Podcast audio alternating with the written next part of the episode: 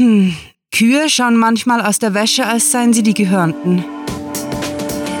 Willkommen zum Cluecast, wo Kurzgeschichten zum Hörerlebnis werden.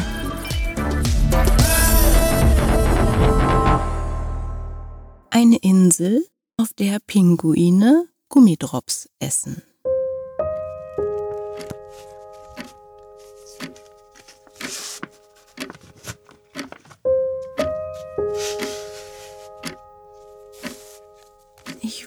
Ich wäre woanders, flüsterte das Mädchen unter der Bettdecke.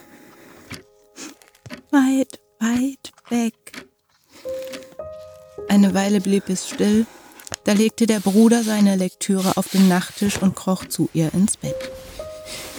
Ihr Herz tat weh, eine große Angst hielt es umklammert und drückte zu. Dann lass uns verreisen, meinte er und zupfte am Duvet. Zum Mond? Vielleicht in die Berge? Geh weg! Ihr neues Heim, die lieblos karge Einzimmerwohnung, die man ihnen zugeteilt hatte, wirkte eher wie ein Showroom als wie ein Zuhause. Mache ich. Komm mit. Auch in seinem Kopf kreisten Gedanken, schwebten krähenartig über ihm und gönnten ihm keinen Schlaf. In den Wald? Du magst den Wald, oder? Mehr als ein Brummen gab sie nicht von sich. Nun komm schon, ich bringe dich überall hin. Du musst mir bloß sagen, wo es dir am besten gefällt. Eine Insel, murrte sie und lugte hervor. Eine Insel wäre schön. Sie setzte sich auf, um ihrem Bruder skeptisch zu beäugen, der ihr ein aufmunterndes Schmunzeln schenkte. Wunderbar.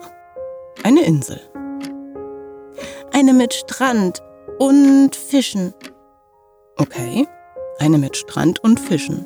Was sonst? Sie rutschte an den Bettrand, saß da und starrte kurz wortlos auf ihre Hände. Pinguine. Ich will Pinguine. Pinguine. Erleichtert zog er seine kleine Schwester zu sich und streichelte ihr eine Träne von der Wange. Die sollst du haben. Ganz viele. Zwei reichen aus, erklärte sie. Noch hörte man den Kummer in ihrer Stimme. Na gut, zwei Pinguine. Wie heißen die? Mm, Wenli und Ang.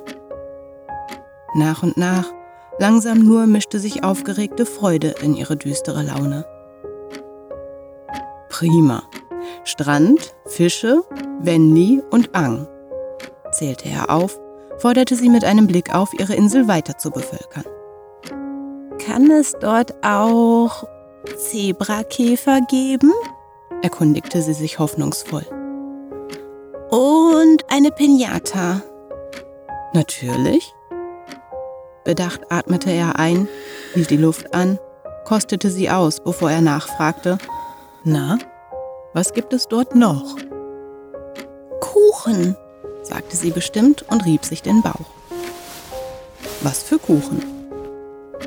Marmorkuchen mit Rosinen. Endlich grinste die Schwester, hämisch zwar, dennoch befreit. protestierte der Bruder gegen die verschrumpelten Trauben.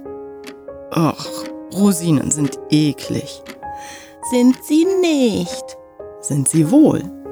Sind sie nicht.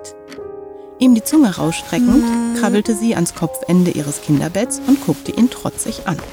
Tja, deine Insel, dein ekliger Rosinenkuchen, lenkte er ein und zählte wiederholt auf. Strand, Fische, Wenli, Ang, Zebrakäfer, eine Pinata und er schluckte gespielt angewidert. Oh, Marmorkuchen mit Rosinen. Was noch? Behutsam deckte er sie zu, packte sie fest in ihre hellblaue Wolldecke ein und rückte etwas näher. Das ist blöd. Sie verzog die Schnute, schnappte sich ihr Stofftier und vergrub sich im Kissen. Es gibt gar keinen Kuchen. Und ob es den gibt? Nein, tut es nicht. Ich beweise es dir. Er wartete ab, bis seine Schwester zögerlich den Kopf hob. Echt? Ich kann's beweisen. Sie zog die Nase hoch und schaute ihn erwartungsvoll an. Soll ich? Nickend hockte sie auf und umarmte ihren Plüschpinguin. Schließ die Augen. Nun mach. Schließ die Augen. Erneut schniefte sie, machte dann, was er verlangte. Also, es ist früher Nachmittag. Die Sonne steht fast mittig am Himmel. Wir sitzen in Badesachen unter einem Grüppchen von Palmen. Aus dem Sand wachsen uns so strohige Gräser, die uns in den Hintern pieken. Das macht uns aber nichts. Nein, wir finden das sogar lustig. Sie kicherte, schien die Helmchen am Hintern zu fühlen, ja, wackelte gar hin und her. Es ist schön warm. Nicht zu heiß, weil ein angenehmer Wind weht und dir die Fransen zerzaust. Es duftet nach diesen komischen Blumen, die Tante Bi auf dem Balkon stehen hat. Die gelben, nicht die violetten. Das Meer ist keine 30 Meter von uns entfernt.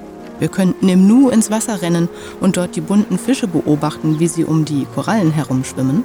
Die Korallen brennen aber, wandte sie ein, wollte ihre Lider öffnen, doch der Bruder beschwichtigte sofort. Diese Korallen brennen nicht. Sie kitzeln schlimmstenfalls. Dann ist ja gut, nuschelte sie zufrieden und ließ sich aufs Kopfkissen fallen. Die Wellen rauschen heran, bringen luftig weiße Bläschen an den Strand und wenn sie sich zurückziehen, lassen sie uns Muscheln da, die wir später einsammeln. Die Küste ist so lang, dass wir in beide Richtungen kein Ende erkennen, gesäumt von der kobaltblauen See. Wenli und Ang zanken sich um ein Bonbon aus deiner Pinata, deswegen wirfst du den beiden Streithähnen eine Handvoll Gummidrops hin. Sie freuen sich, watscheln klatschend auf und ab. Seufzend rollte sich die Schwester zur Seite, gähnte und erfreute damit ihren großen Bruder. Er hatte sich auf verlorenem Posten geglaubt, befürchtet, sie nach allem, was geschehen war, nie wieder friedlich einschlafen zu sehen. Du entdeckst einen Zebrakäfer, der dir über die nackten Füße spaziert und hörst den Vögeln beim Singen zu. Sie erzählen von ihrer langen Reise hierhin. Neben uns steht ein Picknickkorb und weil ich ein toller Bruder bin, habe ich Marmorkuchen mit Rosinen für dich eingepackt und für mich eine Weinflasche. Der Sand ist so fein, ein bisschen wie Samt oder Katzenfell und Mama und Opa sind da, unterbrach sie seine Schilderung schläfrig, fiebte dünn. Mama. Ein Lächeln legte sich auf ihr Gesicht. Irgendwo zwischen Schlaf und Fantasie hatte sie Glück gefunden und Opa. Da schwieg der Bruder eine lange Zeit. Während seine Schwester schlummerte, unterdrückte er sein Schluchzen, so wie er es seit Wochen tat.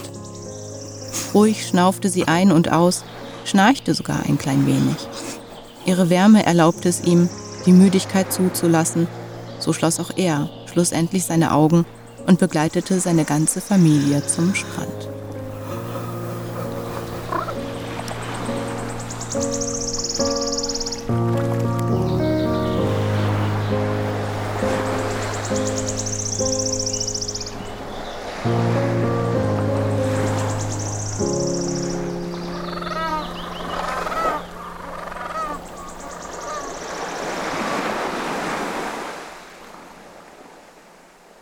Das war eine Insel, auf der Pinguine Gummidrops essen.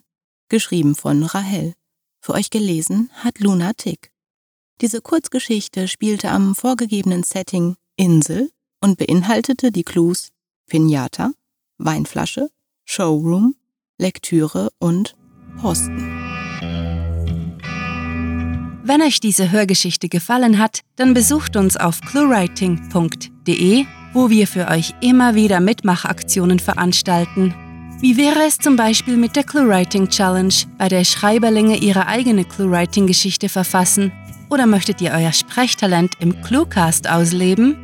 Mitmachen geht auch ganz einfach, indem ihr uns Clues für unsere Kurzgeschichten vorschlagt. Euch gefällt unsere Arbeit und ihr möchtet eure Freude mit uns teilen? Dann schaut auf patreon.com slash cluewriting vorbei und unterstützt unser Projekt mit einer Kleinigkeit. Damit werdet ihr zu den Grandiotasten, die wir mit literarischen Rewards wie exklusiven Kurzgeschichten und der Möglichkeit, als Gastautor bei uns aufzutreten, beschenken. Apropos Grandiotasten, was wäre der Cluecast ohne seine Stimmen? Auf unserer Seite entdeckt ihr sie alle, also besucht diese Helden des Cluecast auf cluewriting.de slash cluecaster und vergesst nicht, dem Echo ihrer Stimmen zu folgen. Das war es für diese Folge und wir verabschieden uns mit dem Cluecaster-Kampfschrei. Mit fantastiliardischem Dank fürs Zuhören und den besten Wünschen. Eure Cluecaster.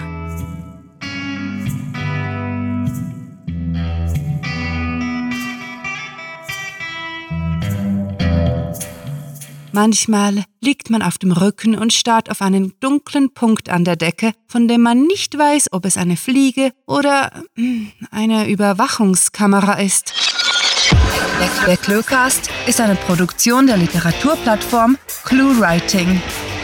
Für Feedback, Anregungen, Literatur und weitere Informationen begrüßen wir euch jederzeit auf www.cluewriting.de. Grandiotastischen Dank.